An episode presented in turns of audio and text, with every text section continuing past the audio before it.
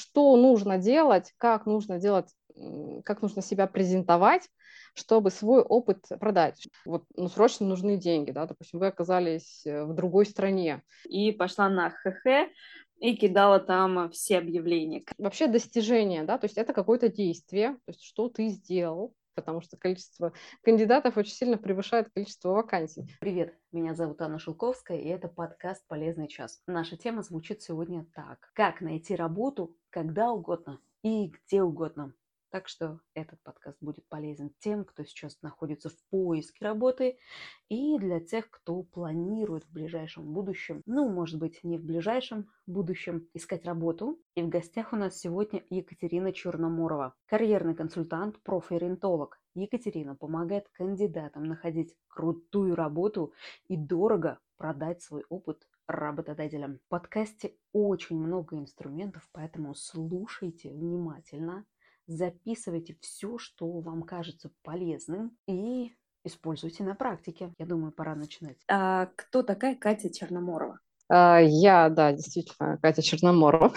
Все верно. Я карьерный консультант, э, профориентолог. И я помогаю преимущественно взрослым, как профориентолог с подростками тоже, конечно, работаю. Помогаю взрослым найти любимое дело и классную работу, чтобы дороже продать свой опыт работодателям и клиентам. В сфере HR я работаю так или иначе с 2013 года. Начинала я как менеджер по развитию бизнеса э, в HR-компании в международной, российско-голландской, и продавала услуги пейроллинга, аутсорсинга, аутстаффинга, и помогала европейским компаниям с помощью вот этих схем выходить э, в тестовом режиме на российские рынки. Это было очень интересно. Э, компания, в которой я тогда работала, являлась э, в России и вообще в СНГ единственным членом Всемирной рекрутинговой организации. Она называется NPA Worldwide.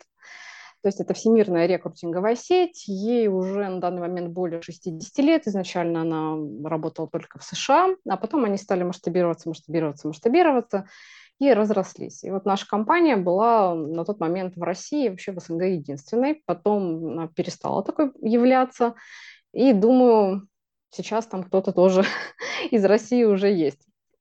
Но это было на тот момент очень-очень круто, потому что в эту сетку было очень сложно попасть.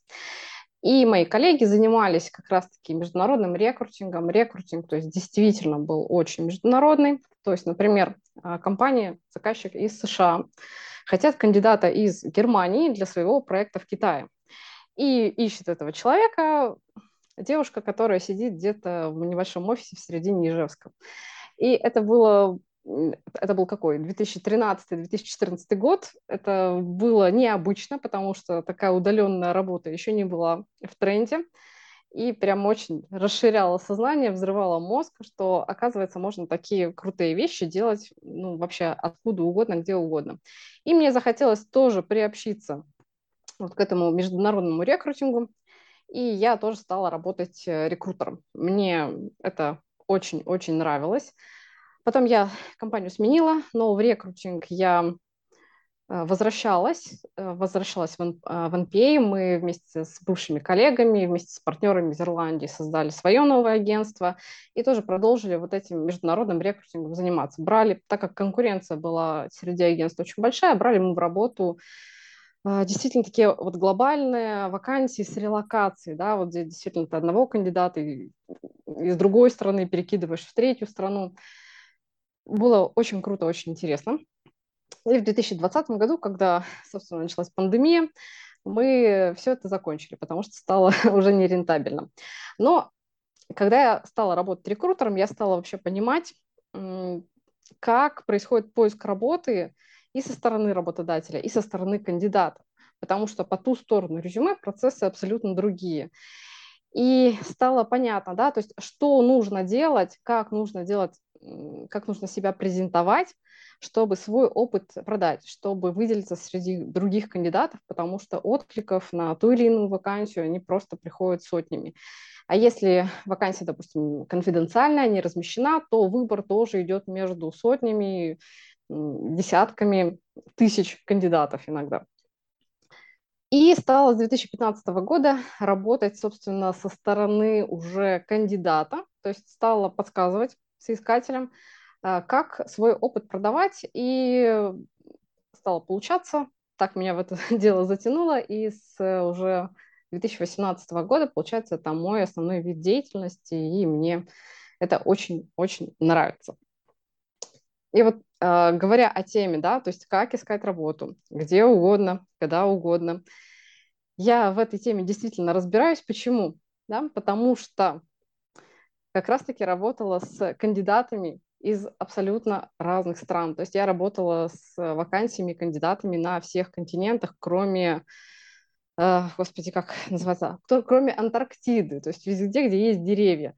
Это если я скажу, что я работала с искателями более чем из 20 стран мира, я никого не обману. Скорее всего, даже было больше, потому что мне тогда не было задачи э, всех считать. И что получается, да, что принципы на самом деле поиска работы э, в любой роли, в любой стране, они плюс-минус одинаковые.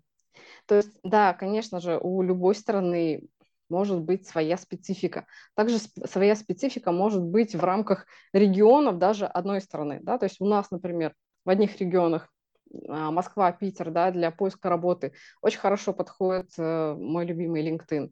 Да, но если мы говорим, например, про там, регионы Сибири, там, Кемерово, а, LinkedIn очень мало кто использует, но зато используется, в принципе, неплохо такой ресурс, как э, Авито работа, да, ну, опять-таки, для, не, вс- не для всех специальностей, для некоторых вакансий хороший ресурс. Э, понятно, что Авито, например, технически, да, посмотрим. Э, вопрос возник про LinkedIn. Он реально работает у нас в России?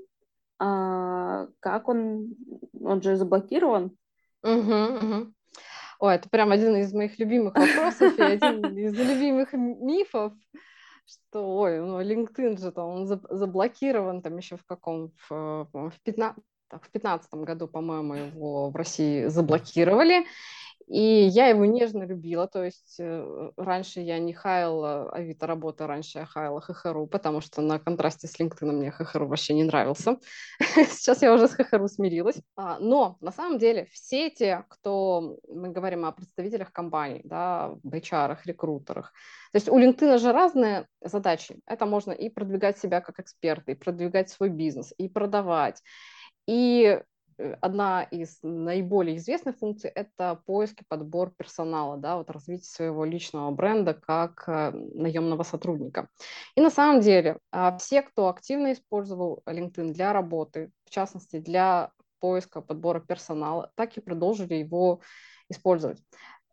Просто в каком? В 2015 году использование VPN не было еще мейнстримом, как сейчас, но сейчас уже все научились это делать, поэтому LinkedIn жил, жив и будет жить, да, то есть какой-то отток аудитории оттуда, ну, безусловно, произошел. И прежде всего он произошел со стороны кандидатов, да, то есть HR, рекрутеры там остались. Вот они там установили прокси расширение на, на браузер, и без проблем, вот как сидели в нем, так и сидят. Как ищут кандидатов, так и ищут. Э, ресурс вообще потрясающий. Я его всем рекомендую, а, всем, почти всем, да. То есть если мы говорим про поиск работы в крупных компаниях, да, а, российских и международных, поиск работы, в принципе, в Москве и в Питере. И, естественно, все, кто из сферы IT, то есть вообще не важно, где ты находишься, потому что в, такая специфика, что можно работать удаленно.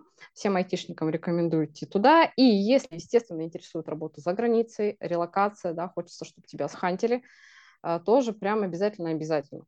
Опять-таки, да, когда работали, искали кандидатов, хантили их, мы покупали, допустим, работаем в одной стране, да, покупаем там доступ к, какому-нибудь агрегатору, какой-то базе резюме, например, тот же там, популярный за границей Monster. Но он не давал никогда таких результатов, которые давал LinkedIn. То есть он никогда не окупался, и в конце концов мы перестали его этот доступ покупать. И то есть использовали свою внутреннюю базу, внутреннюю базу вот этой рекрутерской сетки, в которой мы находились, и LinkedIn. То есть, если вы хотите найти работу да, в, за границей, это прям обязательно, обязательно, обязательно. Да? То есть проблем в использовании, проблем чтоб, с тем, чтобы там э, зарегистрироваться, создать профиль и так далее, никаких э, нет. Поэтому, да, LinkedIn жил, жив и будет жить, я надеюсь. Сейчас, да, у нас э, с марта, по-моему, с марта появился аналог LinkedIn, это Танчат, а, чисто внутри российского рынка. И тоже я он не так хорошо работает, к сожалению, ну, в плане эффективности, да, но тем не менее, это дополнительный ресурс, я тоже рекомендую его использовать, потому что там можно а, найти доступ не просто к вакансии, да, не просто к компании, а к конкретным людям, которые ищут, потому что например, размещают вакансию на том же ХХРУ, да, это монополист фактически, да, самый главный э, такой агрегатор и вакансий, и резюме. И на одну вакансию может приходить в день, если компания крупно известная, там по 300 откликов. Да, может э, вообще прийти там, ну, за, за неделю там, 900 откликов, больше тысячи. Реально ли их все просмотреть? Ну, на самом деле это очень сложно. И ладно бы, если бы эти отклики были, были релевантные, то есть там очень большой процент людей, которые откликаются, вот они находятся в панике, в истерике, они просто откликаются на все подряд, да, то есть а, а вдруг куда-нибудь выстрелит. Есть люди, которые вообще не смотрят, на что они откликаются. Тоже мы с этим сталкивались, были удивлены, а потом поняли, что да, действительно так работает. Или человек, он интуитивно понимает, что он вроде бы подходит на эту вакансию, но резюме он не адаптирует, отклика... откликнулся на вакансию, ты смотришь, ты не понимаешь, да, вот как бы а где какая связь. А потом человек расстраивается, что вот я откликаюсь, меня никуда не зовут а потому что непонятно, ну, с чего вдруг он откликнулся, да, то есть резюме не адаптировано, сопроводительного письма где ну, есть объяснение, да, почему он подходит, нет, соответственно, его никуда не зовут. И когда начинаешь, э, допустим, размещаешь вакансию первый день, мониторишь, ну, просматриваешь все эти отклики, где-то часа через два, когда находится ноль подходящих кандидатов примерно, там, или полтора, а потом из ко- часть из которых, оказывается, не посмотрели, в каком городе эта вакансия, и никуда переезжать они не хотят на самом деле, а, ты понимаешь, что проще не просматривать вот эти входящие отклики, а искать целенаправленно. То есть этот поиск, он дает э, больше результатов, больше конверсий. Поэтому часто бывает, да, то, что вы откликнулись, ничего не происходит, да, и человек сдается. На самом деле а, можно откликаться на вакансии повторно и главный лайфхак, пытаться откликнуться другим способом. И вот э, такие ресурсы типа профессиональных соцсетей, типа LinkedIn, типа Танчат, где вы можете найти э, живого человека, который занимается поиском, или человека, который к себе в отдел нанимает, да, то есть вашего вышестоящего руководителя. В вакансиях обычно э, написано, кому э, вы будете подчиняться, можно сразу найти этого человека из компании, ну или подумать, да, то есть логически, кто может вот этого человека искать. И сразу э, установить с ним контакт. И если у вас нормально оформлен профиль в LinkedIn, а для тех, кто не в курсе, это ну, фактически ваше резюме, то есть там есть определенные нюансы, ну, плюс-минус, э, если вы ищете работу, вы просто его оформляете по, наподобие с вашим резюме, или то же самое можно сделать э, в Тенчате. То есть вы устанавливаете контакт, вы обращаете на себя внимание, и к вам переходят на страничку и уже видят, какой вы классный. И поэтому вы можете упоминать сразу несколько этапов отбора. Слушай, Поэтому ты, ресурс суперский. Ты, ты мне открываешь новый мир. новый мир. я рада. дело в том, что я не, ну, не человек, который работает в корпорации, mm-hmm. работал в больших корпорациях, что обычно у меня был вот период, что я закончила университет и пошла на ХХ, и кидала там все объявления. Как обычно происходит этот процесс? Я вот со своей стороны человека, который вообще uh-huh. не в этой сфере, не в этой глубоко не разбирается в этом. А, что мне было интересно, то, что, во-первых, есть другие ресурсы, кроме ХХ, и действительно они работают.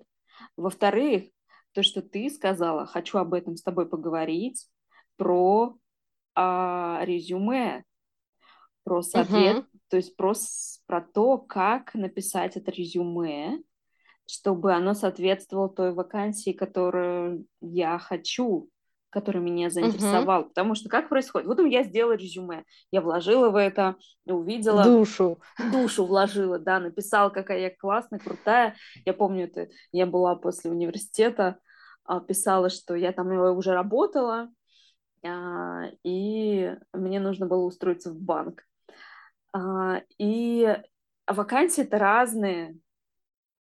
Я, что я делала обычно? Я просто отправляла отклик, отклик, отклик, ну, просто отправляла. Ты говоришь про то, что под каждый запрос редактировать? А, почти. Сейчас я расскажу ага. про это а, подробнее, да, потому что цель может быть, ну, в идеале, конечно, мы редактируем под э, в идеале, вот идеальный совет, адаптировать резюме под каждую вакансию. Но я, как бы у меня ноги стоят на земле, голова тоже только на полтора метра от земли, поэтому я прекрасно знаю, что так практически никто не делает, да, и я хотя бы, да, за то, что понятно, можно адаптировать под вакансию, которая вот прям тебе очень нравится. Вот ты прям туда точно хочешь попасть. Это цель, да, вакансия компании. Если ведется поиск, он такой более широкий, когда ты рассматриваешь много вариантов, можно адаптировать резюме а, не под конкретную вакансию, особенно если у тебя просто вот он в открытом доступе на ХХРУ висит, ты же не можешь угадать, да, кто тебя будет рассматривать на такие вакансии. Ты его адаптируешь под вектор, да, под, э, так скажем, такую векторную цель, когда условно индустрия плюс профессия.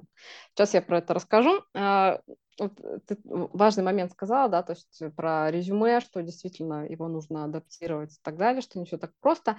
Но на самом деле поиск работы, он начинается не с резюме. То есть считается, да, что все, поиск интересно. работы начинается с того момента, Интересно, когда тоже я, интересно там, тоже. сел, составил резюме, да. Это тоже может быть ошибкой. Почему? Потому что первый этап, он подготовительный. То есть, во-первых, э, первая часть, она такая нулевая, нулевая часть. Э, это работа немножечко с убеждениями, да, то есть первое убеждение, с которым я встречаюсь постоянно, несмотря на то, что я веду блог, постоянно рассказываю о том, что нужно выделяться и так далее и тому подобное, я каждый раз после того, как я это освещаю, там приходят новые подписчики, а, получаю фидбэк из разряда, там, ой, вот, а Э, ведь главное, зачем вот это все? Главное, чтобы человек был э, хороший, и вообще почему-то там я не обязан хорошо писать. Э, резюме – это вообще не моя зона ответственности. То есть это же компания нанимает, они должны разобраться, что хороший я специалист или нет ну, я не могу сказать, что это утверждение прям а, в корне неправильно, да, потому что действительно это задача рекрутера определить, подходит человек или нет на ту или иную вакансию, но на самом деле все немножечко сложнее, да, то есть, а, смотрите, мы, если бы мы говорили э, с тобой еще год назад, э, когда на рынке была ситуация, что был дефицит кадров, можно было бы ну, не так сильно запариваться. То есть я, конечно, за то, чтобы тут заморочиться. Но была ситуация в пользу кандидатов. Сейчас ситуация в пользу работодателей. И это касается и будет касаться, я считаю. Не буду делать прогнозы, а, но исходя из экономической ситуации и трендов, которые намечаются, конкуренция будет большая, причем это не только в России, в других странах. Да? Если мы говорим про переезд в другую страну, где э, вакансии с релокацией, где рассматриваются кандидаты со всего мира, да, то есть ты там уже конкурируешь не с кандидатами внутри там, своего города, региона, своей страны, ты конкурируешь с кандидатами со всего мира, конкуренция бешеная. У нас тоже, да, то есть есть тренд на безработицу, часть компаний уходят, э, новые обещают прийти, но пока непонятно, там придут, не придут, э, когда это случится, ну и много-много других факторов. То есть, короче, конкуренция среди кандидатов, она начинает возрастать и, и будет продолжать возрастать, причем везде, к сожалению. Поэтому просто надеяться на то, что а, тебя заметят, тебя раскроют, с тобой поговорят и узнают какой-то классный специалист, не стоит. А, можно на это рассчитывать, если ты очень редкий специалист, очень э, прям высококвалифицированный, так, таких мало, у тебя уже есть репутация на рынке. Тогда перевес как бы на твоей стороне. Если таких кандидатов мало, прям смотрят всех, Э, со всеми беседуют, и ну, из разряда на безрыбье и рак рыба, да, то есть из тебя, за тебя могут составить резюме, я такое даже делала, то есть у меня не могла найти кандидата, случайно нашла девушку, она идеально подходила, у нее никогда в жизни не было резюме, я за нее его полностью сделала, чтобы отправить работодателю, потому что я была в этом больше заинтересована, перевес был на ее стороне, но сейчас ситуация у нас э, другая, поэтому э, знаю, у многих здесь сопротивление, но нужно выделяться, да, нужно себя хвалить, нужно показывать доносить быстро информацию о том, что а, ты классный, ты классный профессионал, тебя нужно нанять, потому что ты же занимаешься темой самопрезентации, прекрасно знаешь, что как это важно. Вот здесь с резюме то же самое. Э, здесь еще нет даже вот этого первого визуального контакта, когда ты человек как-то на интуитивном уровне хотя бы можешь прочувствовать. Здесь просто буквы, да, и за 6 секунд по статистике составляется впечатление о том, подходит э, кандидат или не подходит, да, то есть его вообще сразу закроют этот файл с резюме или его посмотрят более подробно. И да, формально это, конечно, задача э, рекрутера определить, подходит ли кандидат, но на самом деле это ваша зона ответственности, это задача кандидата вот это понимание рекрутеру упростить, да, то есть не нужно делать из этого квест, вот, а пусть я такой классный, а пусть они сами поймут, догадаются, что я буду напрягаться. У вас на самом деле с работодателем общая цель, да, то есть э, у кандидата цель найти работу, да, у рекрутера цель закрыть вакансию. И ваша задача друг другу помочь, да, то есть вы как кандидат, вы должны облегчить вот это вот понимание того, что вы подходите. То есть чем четче, чем проще вы это донесете, тем больше шансов на У меня успех. Э, такой уточняющий, угу. уточняющий вопрос. Да. А, в резюме, смотри, ладно, мы говорим про самопрезентацию, когда мы уже угу. там, ну, при, пришли и рас, можем рассказать про себя. А как выделиться в резюме? Как угу. это сделать? А, все просто, вот это как раз э, к вопросу о цели, да, то есть э, мы говорили про адаптацию, да, вот это был нулевой этап такой немножечко психологический, просто смириться с тем, что да, раньше, может, было по-другому, но вот теперь так, да, поэтому мы следующим этапом определяем цель, что вообще мы хотим, да, то есть вот у нас цель поиска какая, она может быть очень разная, да, кому-то нужно прям срочно э, найти работу, вот, ну, срочно нужны деньги, да, допустим, вы оказались э, в другой стране, и э, финансовая подушка не такая большая. Поэтому здесь мы не можем себе позволить э, долго искать там идеальную компанию, идеальную вакансию, которая прям по всем нашим ценностям, критериям будет подходить. Там, возможно, будет другая задача найти какую-то первую более-менее подходящую вакансию, да, чтобы вот прикрыть тылы, и потом уже искать что-то лучше, да, вот в фоновом режиме. То есть эта стратегия тоже нормальная, да. Кто-то ищет работу э, для зарплаты, кто-то для карьерного роста, а, кого-то интересует релокация, кого-то интересует э, ну, вот именно ценности компании, да, адекватное начальство, хороший коллектив и так далее и тому подобное. То есть здесь определяем, что вообще вы хотите, что, что нужно и какие вакансии интересуют, потому что в тех же резюме очень часто я вижу такую картину, да, желаемая должность, переводчик, и через запятую, переводчик, копирайтер, помощник руководителя, журналист, значит, менеджер по продажам. Вот это вот все через запятую. Мне кажется, да, это... На, на что клюнет. Э, как... Да, да, да, да, да. Я когда провожу вебинары на эту тему, я показываю этот пример, прям мне там скриншоты и спрашиваю, как вам кажется, какая цель на самом-то деле у человека?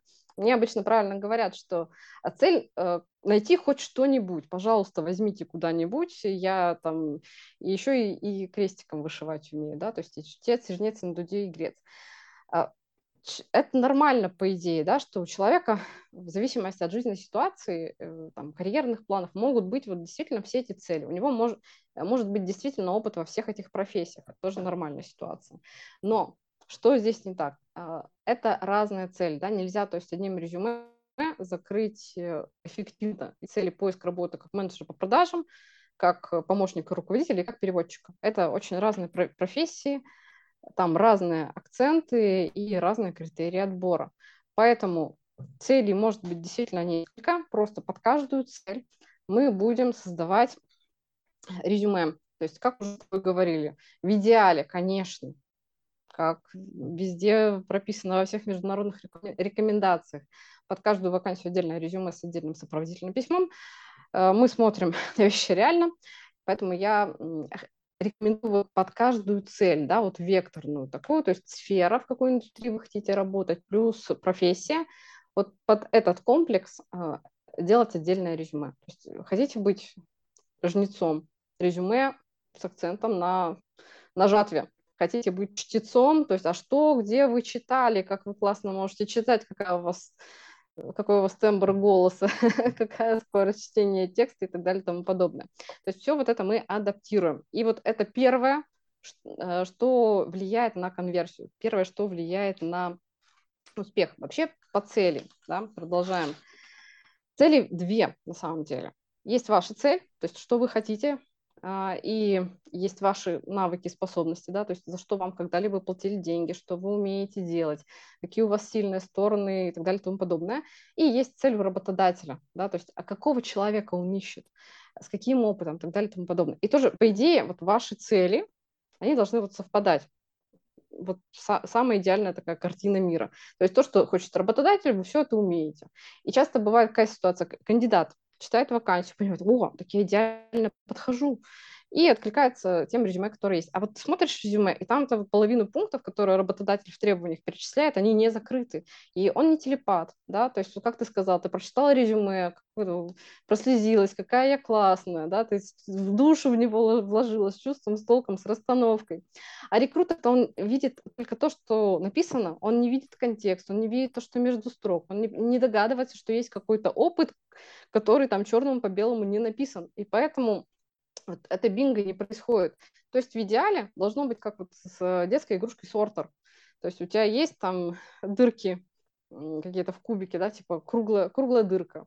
Она должна закрываться круглой фигурой. Вот по идее у работодателя вот есть вот такая вакансия в форме вот этой круглой дырочки, а твое резюме должно для него быть э, вот этим кругляшком, который туда идеально проходит. Понятно, что э, это не всегда реально да, то есть иногда требования завышенные, не, не всегда критичны, это уже ну, другой вопрос, то есть если ты не подходишь по всем требованиям, это не значит, что на вакансию нельзя откликаться, потому что часто не могут найти идеального кандидата.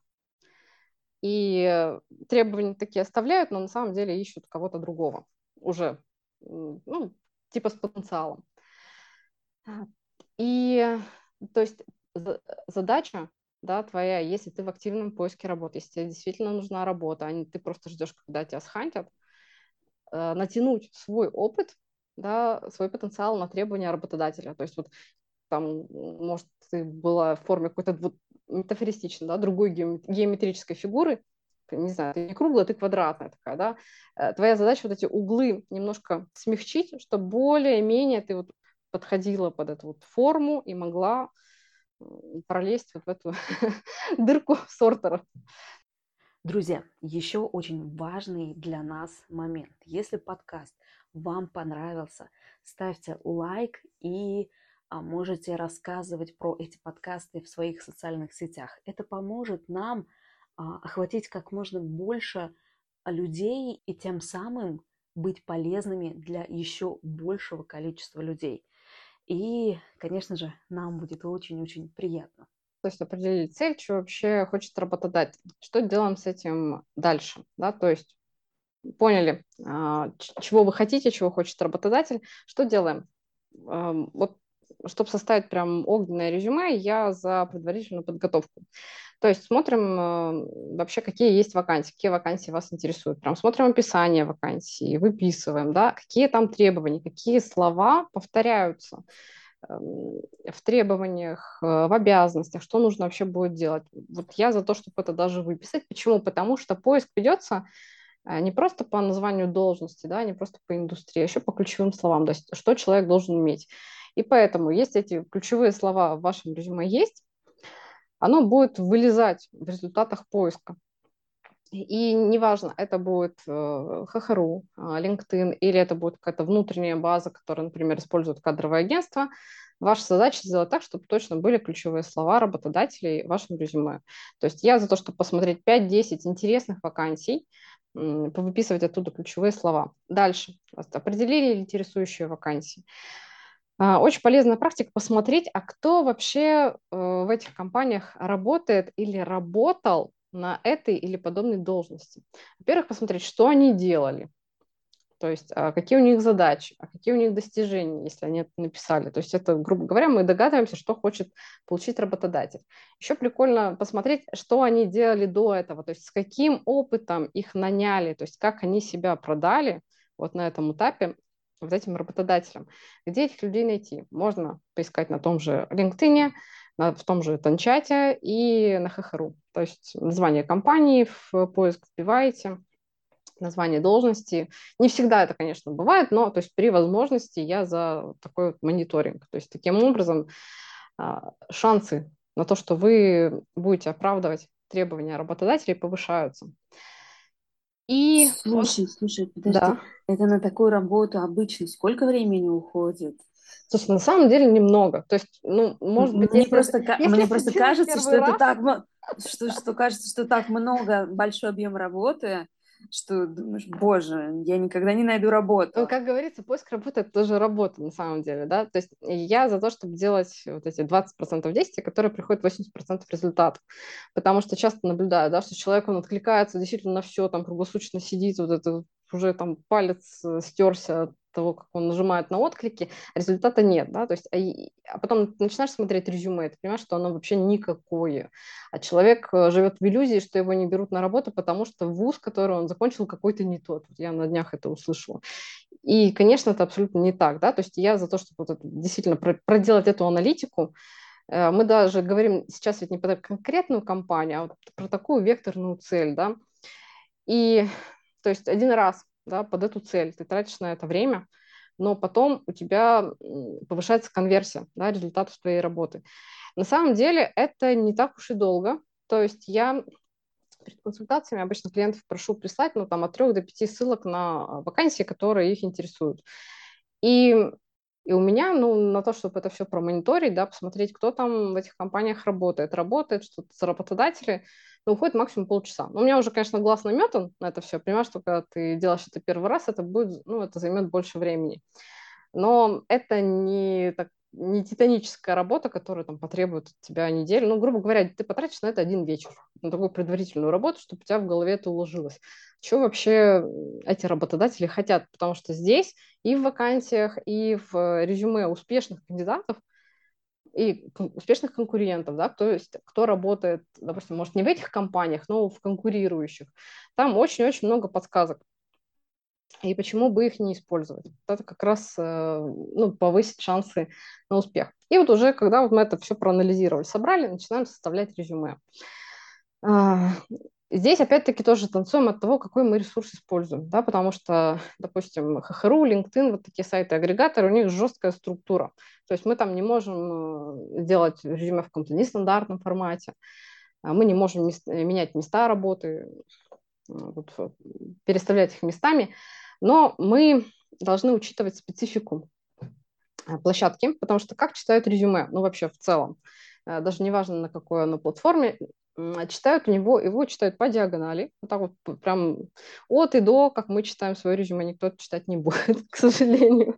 Как я говорю, если вам кажется, что ваше резюме не читает, вам не кажется, его действительно не читают, его вот так вот сканируют, выглядывают ключевые слова, если что-то зацепило, смотрят дальше. И как мы читаем текст, да, мы его читаем сверху вниз, слева направо, поэтому это учитываем. И то есть, э, понятно, чем выше какая-то информация находится в резюме, тем больше вероятность, что ее прочитают. Поэтому э, есть так, такая простая практика. Проверить, насколько хорошее твое резюме. В два этапа. Во-первых, ты можешь показать свое резюме другу, который не знает вообще, на какую вакансию ты претендует, не, вот, не знает о цели твоего поиска и спросить, как ты считаешь, э, на какую работу я претендую? И вот послушать его обратную связь. Потому что мы повторюсь, знаем больше контекста, чем написано в резюме, как правило. И другая практика. Ты распечатываешь свое резюме, делишь его на три части, отрезаешь э, верхнюю треть и смотришь, что там осталось. И если та информация, которая осталась, действительно тебя продает, а, показывает, что ты классный профессионал на ту должность, э, в ту компанию, которую ты хочешь, то есть там действительно ты ну, показываешь, что у тебя классный опыт, э, впечатляет как-то, да, тогда резюме хорошее. Как часто я тоже вижу. Составили, например, когда-то год, там, два места работы назад хорошее резюме. Вот постарались, а последние два места работы, ну, вот по остаточному принципу. Ну, как бы я же вроде делаю все то же самое, да, вот раньше занимался маркетингом, и сейчас занимаюсь маркетингом. Почему как бы мне одно и то же повторять? И вроде логично, да, уже же все написано, что дублировать. Но с другой стороны, резюме как читают? Сверху вниз. Если мы говорим про работные сайты типа ХХРУ и аналоги, там в режиме предпросмотра, когда ты откликаешься на вакансию или когда рекрутер просто вот в куче кандидатов по, по ключевым словам ищет э, себе новых жертв, они видят не все твое резюме, а только режим предпросмотра. И там они видят твое э, самое последнее, самое верхнее, так скажем, место работы. И если там нет ничего, то, что как бы соотносится с целью рекрутера, да, то есть с вакансией, э, и твое резюме не будут открывать. Ты будешь думать, что его даже не просматривают. Вот, допустим, я видела такие примеры. Юрист, да, вакансия. А у кандидата последнее место работы указано, что он э, менеджер в, пятё, э, там, менеджер в спортмастере. То есть я ищу юриста, я смотрю, что человек там, он как бы больше про, то, про спортмастер и про продажи, Хочу ли там юристов э, просто толпы. Это самое в рейтинге ХХРУ, в индексе ХХРУ они на самых верхних позициях вместе со свежими выпускниками, потому что количество кандидатов очень сильно превышает количество вакансий. Зачем я буду открывать это резюме, разбираться, а вдруг там у человека до этого был классный опыт, да не буду я это делать. Ну или наоборот, может быть такая, знаешь, логичная карьера. Вот э, человек всю жизнь в маркетинге. Открываю верхнее место работы, и там просто ну, какая-то стандартная обязанность написана. Например, э, не знаю, проведение анализа конкурентов, э, что-то такое, подготовка маркетинговых активностей, там, там, работа с отделом пиара совместно. Ну, что-то типа такого максимально стандартного. Цепляет? Нет, не цепляет. Такой же, как у всех. Хочу ли я полностью до конца смотреть это резюме, какие-то позапрошлые места работы и искать там какую-то интересную, более подробную информацию, если у меня есть другие кандидаты, которые в самом своем последнем верхнем месте работы указали, что они делали, какие результаты получили, там есть какая-то выгодная продающая конкретика и достижение результата. И вот, собственно, достижение результата, да, вот это то, чего не хватает все еще, все еще не хватает большинству наших отечественных соискателей. Ну, а, смотри, я хочу про это поговорить, потому угу. что достижения результаты а, очень часто, наверное, обесценивают сами, сами да, э, соискатели, да. да? И кажется, я просто помню, что достижения это типа общительное. Я писала, я писала. Это я закончила университет. Какие там достижения могут быть? Хотя я работала уже там со, с первого курса. Угу. какие-то опыты было работы. И так интересно, что какие могут быть достижения в работе, uh как, как, как их прописать, как не... А, ты знаешь, мне кажется, есть страх того, что чей-то успех приписать к себе, а это uh-huh, как, будто бы uh-huh. не, как будто бы это неправда. Я поняла, о чем ты говоришь.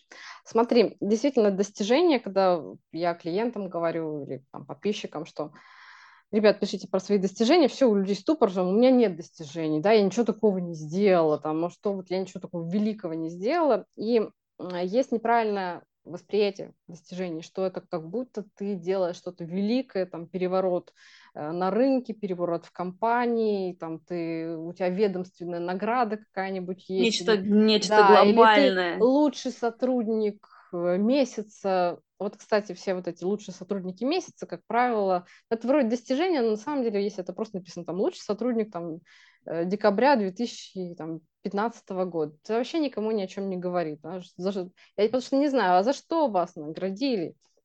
вот этим лучшим сотрудником, если расписать, да, то есть лучший сотрудник э, декабря 2020 года потому-то, потому-то, потому-то, да, потому что там я увеличил объем продаж или там я привел нового клиента или что-то еще, да, то есть была какая-то причина, тогда это становится достижением, а просто лучший там сотрудник месяца это нет.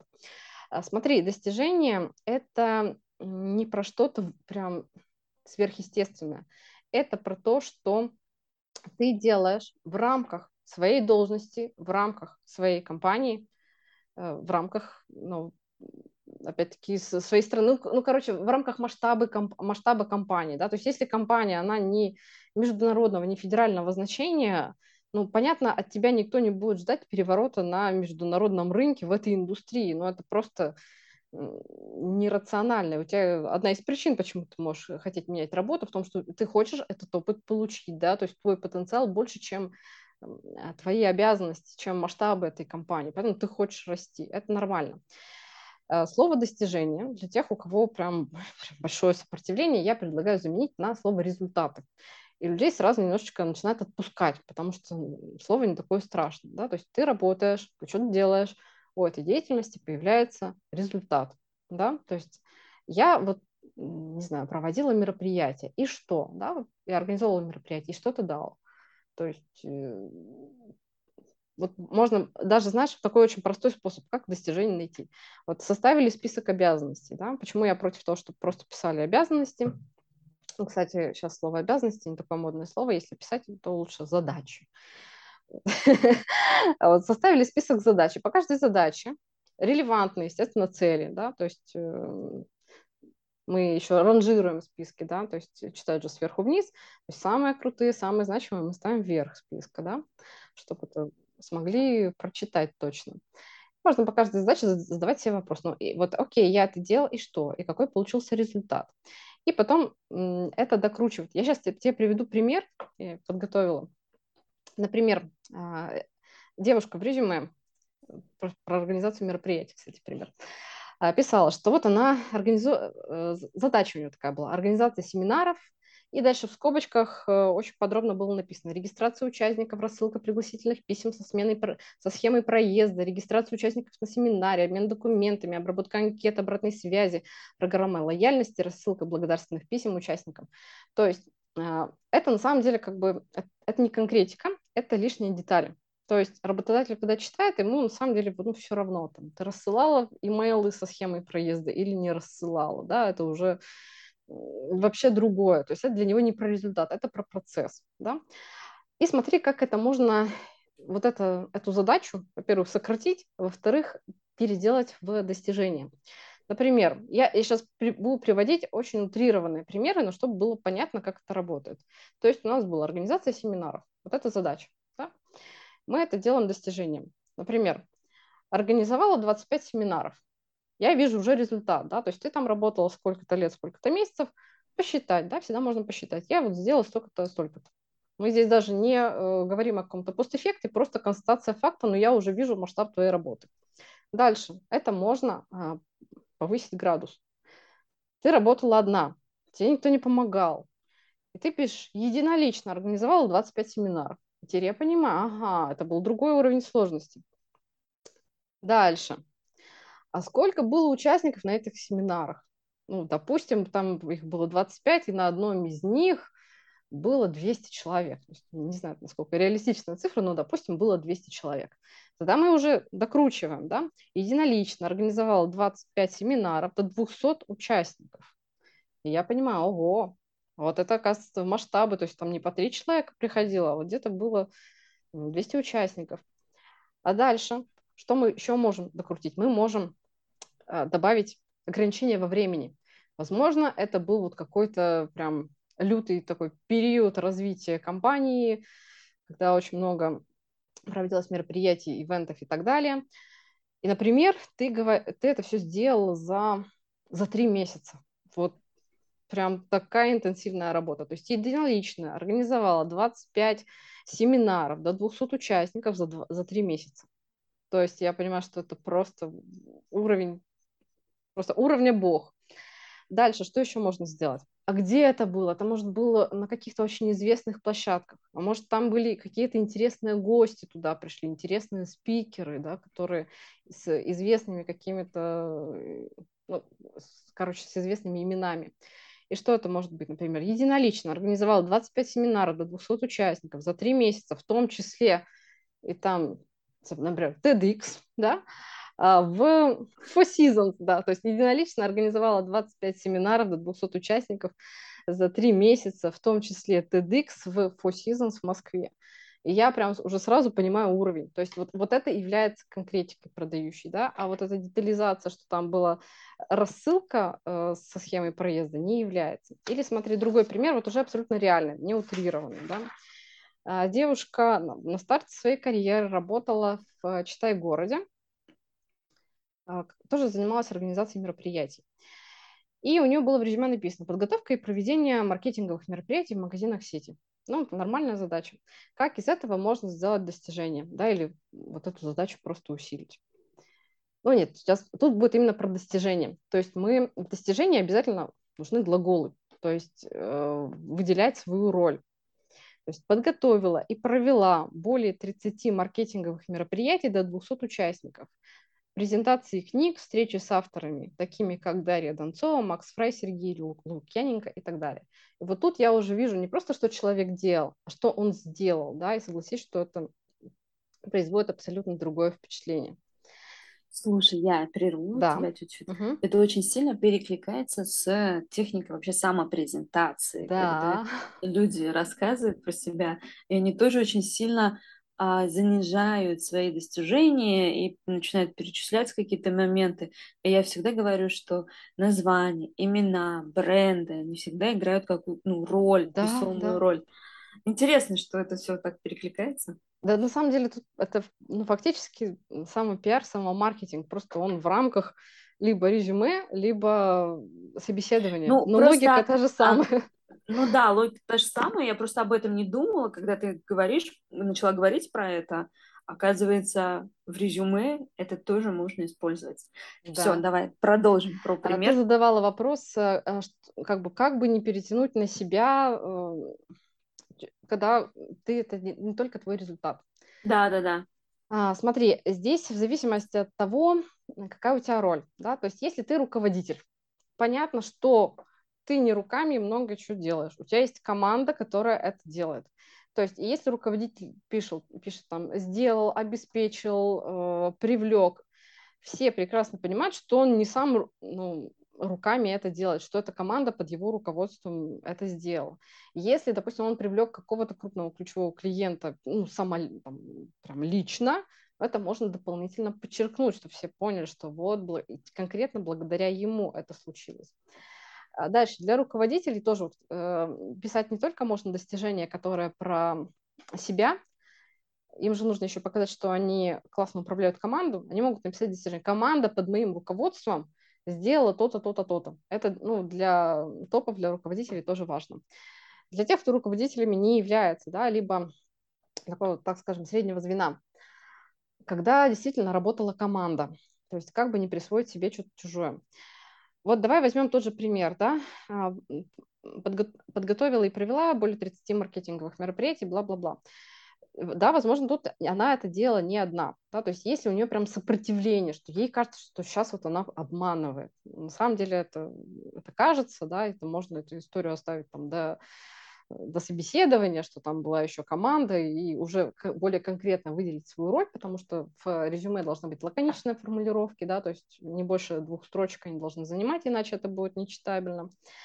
Но если прям такое большое сопротивление, можем сделать так. То есть подготовила и провела более 30 маркетинговых мероприятий, там до 200 участников, презентации книг, встреч с авторами, таким, таким, такими-то, совместно с командой, э, там, допустим, совместно с командой, э, не знаю, отдела, там, пиар-отдела, вот.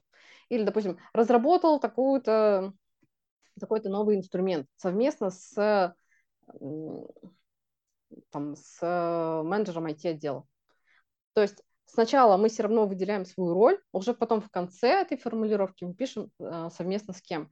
Э, часто ошибка, когда начинают формулировку достижения с того, что совместно с специалистом IT, департамента разработал, и все на этом, все, уже все заснули, никто не дочитывает.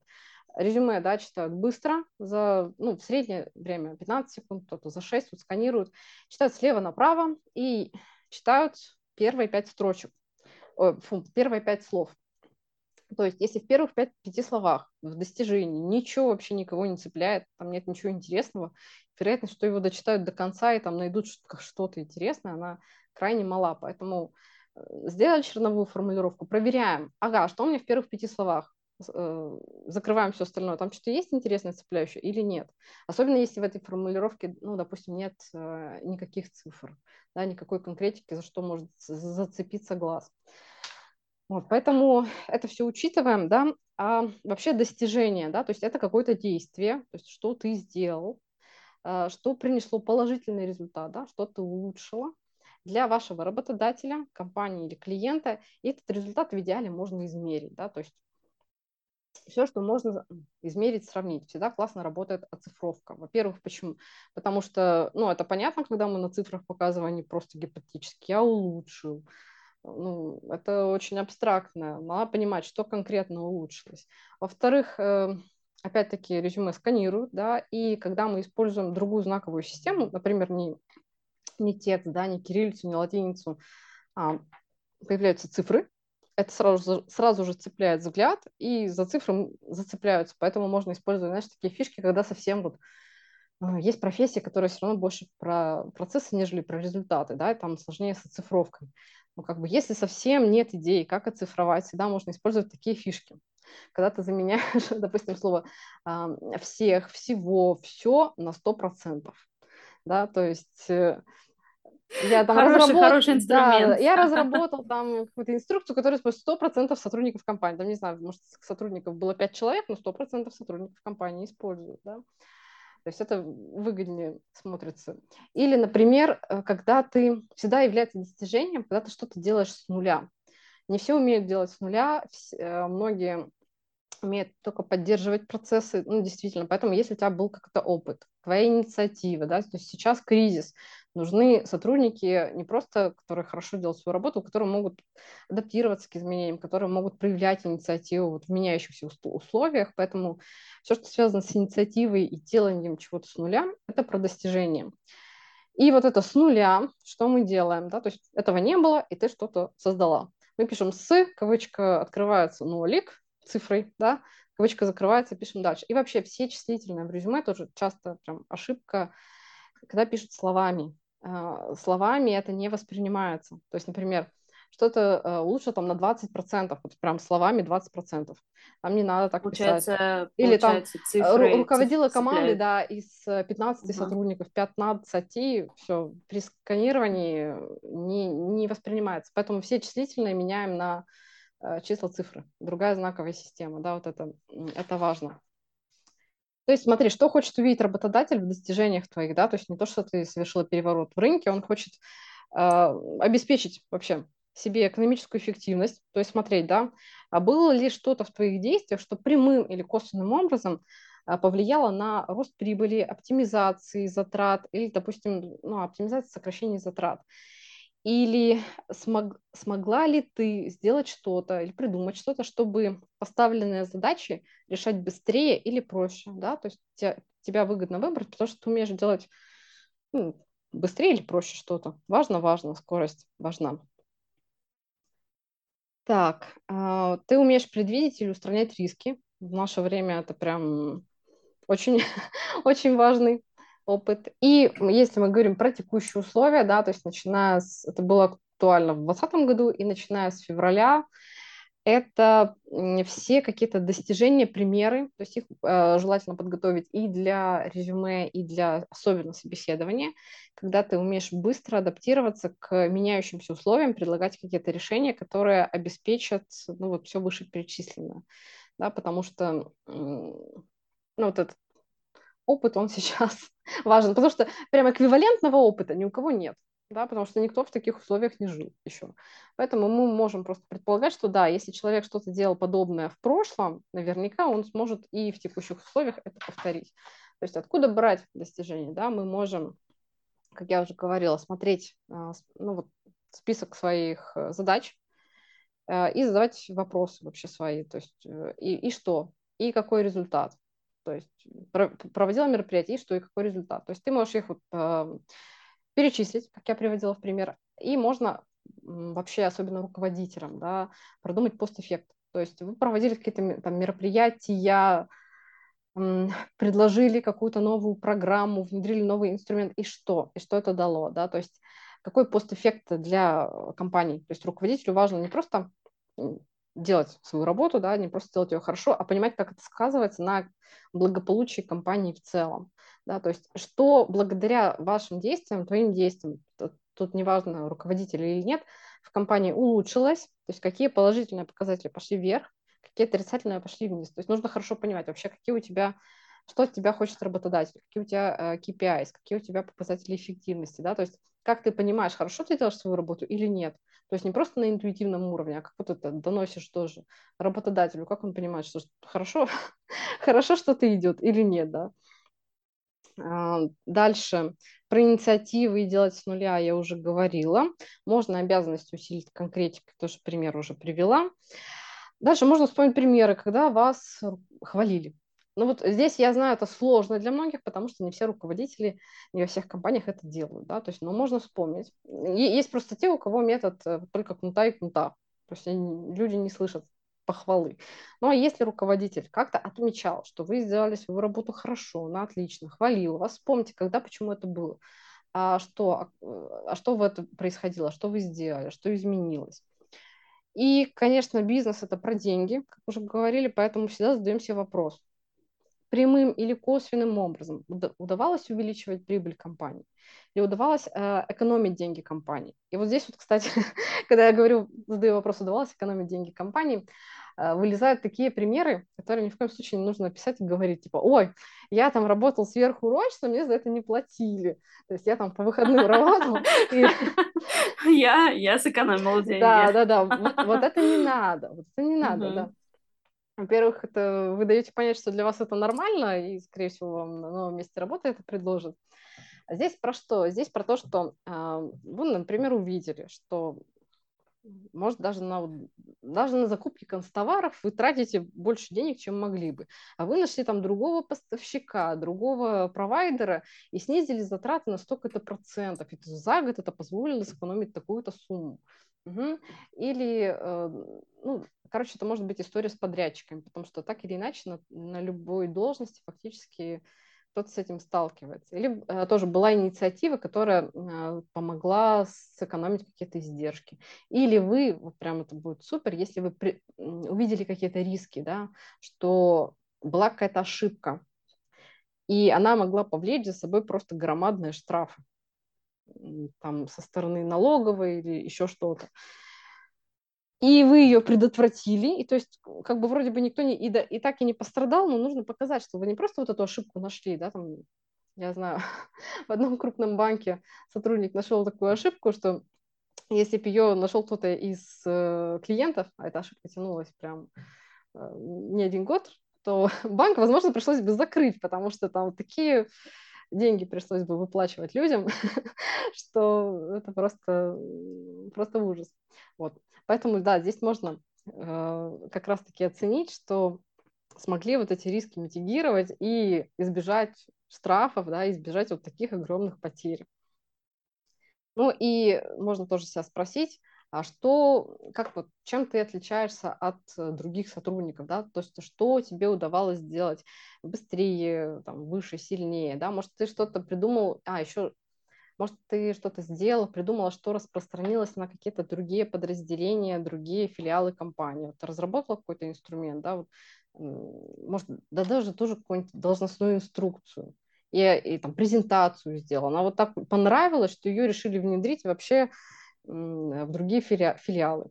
Это тоже, тоже про достижение, да? То есть это признание. А, угу. Смотри, я сейчас подумаю вот про что. Получается, достаточно сложно на самом деле самостоятельно, ну, как мне так кажется, может быть, кому-то сейчас, сейчас вот как раз отвечу мне на вопрос, ага. а самостоятельно найти вот эти достижения об тебя вместе ага. с тобой вот их можно зафиксировать. Да, это можно, собственно, ко мне за этими приходят в основном ага. достижения. Потому да. что сформулировать вот эти вот, найти э, вот эти вот достижения, э, похвалу, какие-то свои более выгодные позиции свои довольно сложно, на мой взгляд. А мне кажется, здесь много зависит от человека, вообще mm-hmm. э, от самооценки тоже, потому что для кого-то нет э, такой проблемы. То есть я проводила несколько раз курсы, интенсивы в разных форматах uh-huh. и смотрела, кто, кто как делает. Кому-то очень легко. То есть я, допустим, вот даже вот эти у меня где-то есть списки с там, 40 вопросов, которые себе можно позадавать, чтобы найти достижения. Но даже вот то, что я тебе перечислила, ну, это, а, это основа, да, то есть это то, с чем я в основном работаю. Ну, на самом деле они там, не знаю, 80% информацию могут вскрыть. Но у кого-то, то есть у кого-то идет хорошо, все, они там составили себе достижения, а у кого-то включается все равно сильный самокритика и uh-huh. обесценивание. Типа, ну вот это разве достижение, ну и что в этом такого? Да, и вот когда такая ситуация, когда действительно кажется, ну что вот прям вообще ничего, ничего такого, тогда э, стоит с кем-то поработать, да, то есть, конечно, можно поработать с психологом, я вообще, я клиент психолога, я вообще за то, чтобы люди работали с психологом, потому что это увеличивает качество, качество жизни, да, то есть это работа над своей самооценкой, и в поиске работы, конечно, это тоже сильно поможет. Можно поработать э, с карьерным консультантом, но э, выбирать именно человека, который помогает найти достижения, который вот с этой темой работает, работает потому что много э, услуг из разряда я просто сделал там вам красивое резюме, э, и, ну, то есть в резюме продает не красота все-таки, не шаблон, да, а содержание как раз это эти достижения. И, или тоже вот кому не стоит идти, ко мне просто приходили клиенты, переделывают то, что им сделали. И, например, говорят, я хочу быть, э, заниматься промышленными вопросами промышленной безопасности. Им говорят, хорошо, вот, типа, есть у вас там какой-то старый резюме? Говорят, да, есть. Все, присылают через э, неделю готовое резюме. И девушка смотрит и говорит, так я ничего из этого не делала. Это, это не про меня. Ну, вы хотели продающее резюме? Вот, держите, продающее резюме. Это должен быть именно формат работы, где вам помогают ваше реальное достижение найти. И вот такая работа, я вообще за то, за качественную работу над резюме, это прям моя любимая тема, потому что если вот вы действительно все вот эти э, достижения, свои кейсы найдете, это ну, фактически вы процентов на 80 готовы к собеседованию. То есть у меня вот с клиентов мало кто приходит на отдельную услугу по подготовке к собеседованию, потому что большую часть вопросов мы ну, закрываем работой с резюме. Вообще для подготовки к собеседованию вам из заготовок, да, ну самое главное, это нужно изучить компанию, что они хотят, какие у них проблемы. Э, то есть чем лучше вы изучите, тем больше вероятности, что вот вы в эту цель попадете. А из заготовок, что для любого собеседования подходит, это нужно найти вот как раз-таки, сделать подборочку из 7-10 э, своих вот этих кейсов достижений, истории успеха, когда что-то было плохо, вы сделали хорошо, что-то улучшили, потому что этими кейсами можно отвечать ну, практически вопросов на 70, которые вам могут задавать на резюме, ой, на собеседовании. И самопрезентация, да, рассказ о себе потому что с этого начинается знакомство, с этого, ну, собственно, первое впечатление. То есть если вы зацепили, рассказали о себе правильно, интересно, дальше вероятность того, что собеседование пойдет хорошо, а, довольно высока.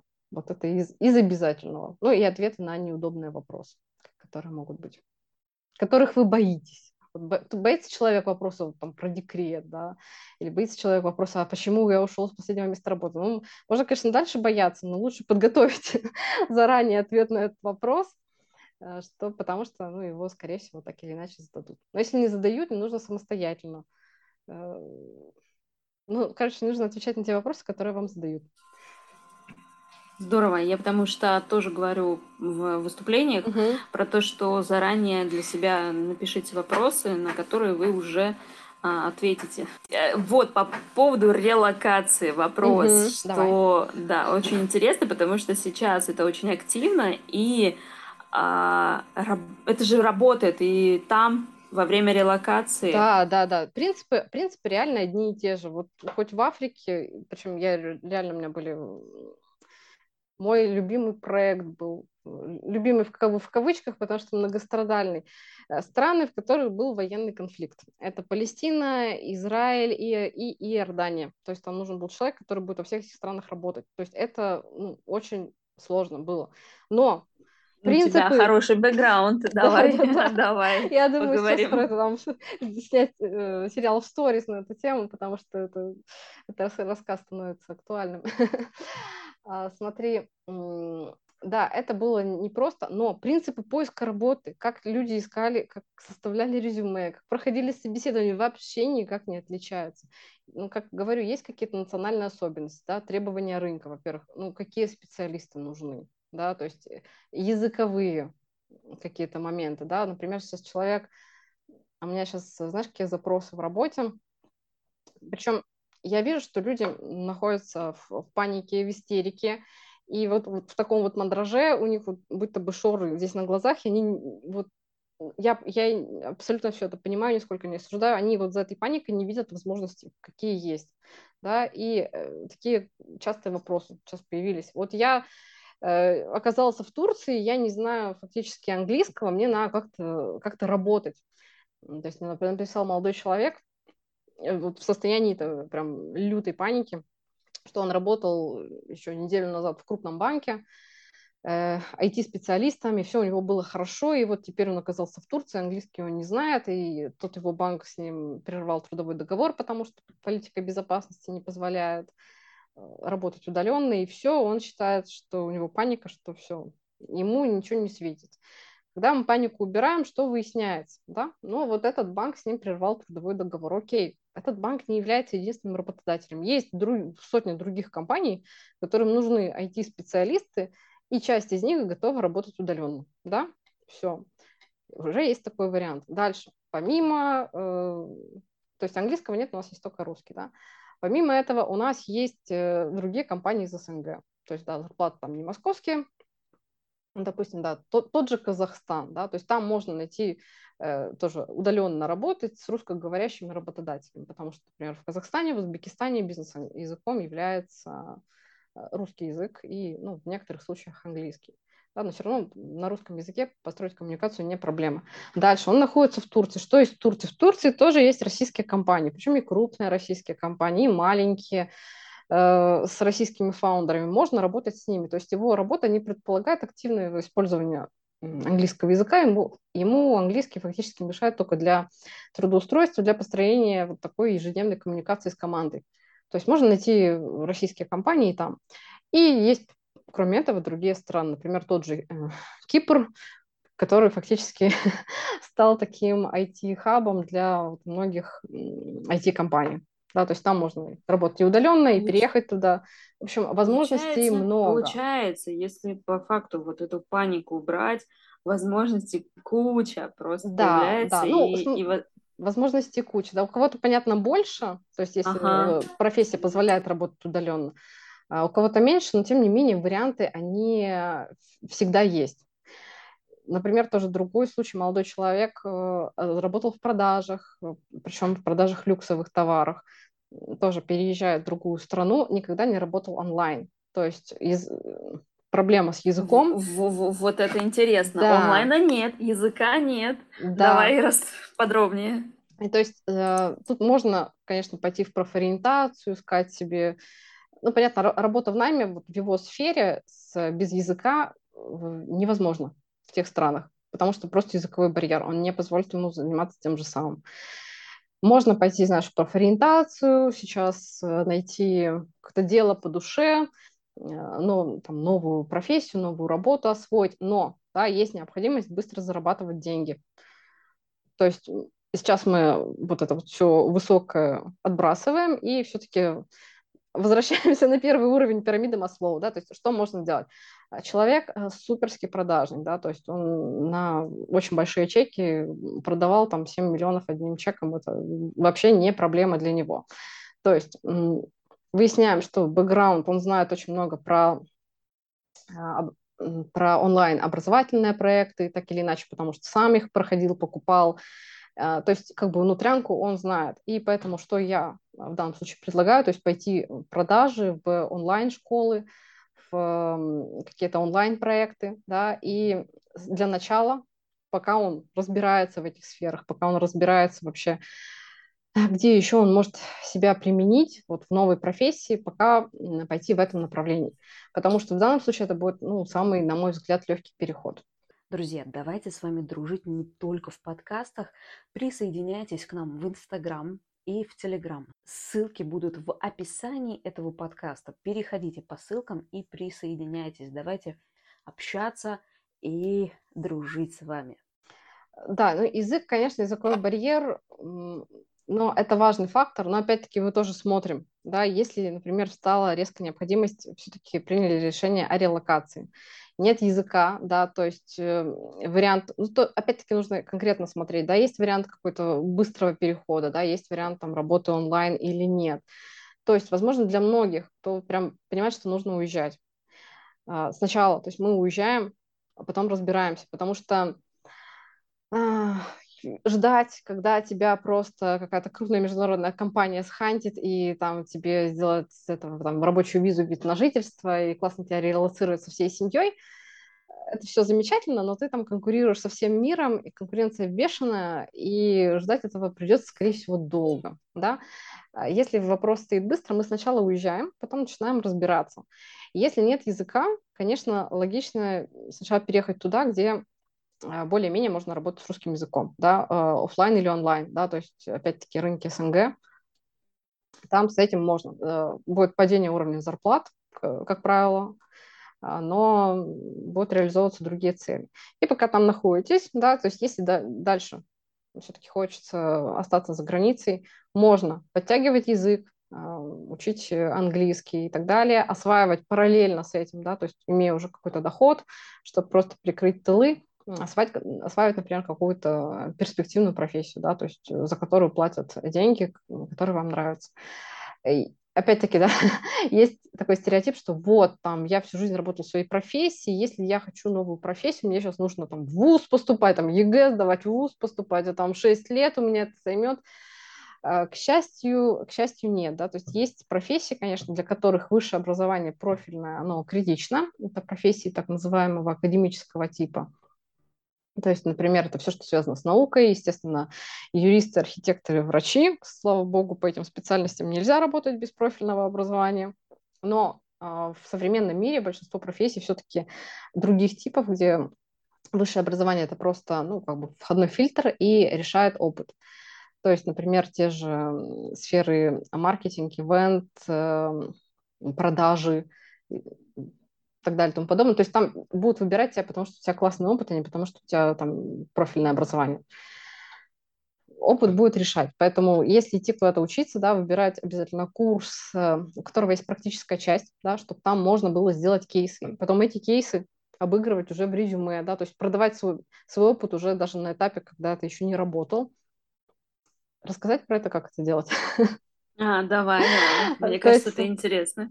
Да, да, то есть не все этим пользуются, но на самом деле многие онлайн-школы, например, тот же Яндекс Практикум, они э, это используют, эту фишку. То есть что делается? Например, пошла ты учиться на маркетолога, да, условно, там, в тот же Яндекс Практикум или куда-либо в другое место. Что, что ты делаешь дальше? Как с этим опытом работать? То есть ты пишешь, э, оформляешь резюме, тебе нужно, чтобы верхнее место работы было релевантным, да, ты, у тебя вверху должно быть то, что ты в маркетинге не делишься ноль. Желаемая должность там маркетолог, э, последнее место работы, если не было никакого фриланса, нет никакого опыта, у тебя будет название должности тоже маркетолог. А дальше, например, название места работы ты, мы никого не обманываем, пишем Яндекс практикум, или если была практическая часть, да, подработка в каких-то еще, ну, проекты для каких-то других компаний ты делала, можно через запятую, там, Яндекс практикум, трам-пам-пам-пам-пам, еще вот э, часть компании. Место задач, ты пишешь, чему ты училась на курсе, то есть я делала раз, два, три, четыре, пять. То есть я по этих, по этих темах разбираюсь. И дальше место достижений ты пишешь, то есть что вот, про ту практическую часть, которая была. То есть э, сделала там такой-то, такой-то расчет, создала то-то, то-то, то-то, то-то. Такие-то результаты. Ссылки на кейсы, потому что там обычно их можно посмотреть. И все, то есть уже э, воспринимается не то, что ты прошла курс повышения квалификации, а последнее место работы у тебя – например, юрист, да, то есть юрист и маркетолог не бьется у работодателя, и он не будет тебя резюме полностью открывать, чтобы там дойти до курсов повышения квалификации, чтобы догадаться, что ты на самом-то деле теперь еще и в маркетинге немного разбираешься. Поэтому вот мы используем такую фишку. То есть даже академический опыт мы преподносим как э, практический. Ну, естественно, конечно, всегда лучше э, получить э, даже без оплаты главное получить этот опыт, знакомым что-то сделать, да, пофрилансить, просто чтобы были вот эти кейсы. И мы их тоже отражаем в резюме. И так получаем первую работу, и дальше, то есть все, с акцентом на достижения, на результаты, с продающей конкретикой уже действуем. Слушай, я думаю, что мы уже очень много полезного записали, очень много проговорили про резюме, про поиск работы, про релокацию. А, спасибо тебе большое. Пожалуйста. Очень было полезно. Я думаю, что слушателям тоже будет полезно.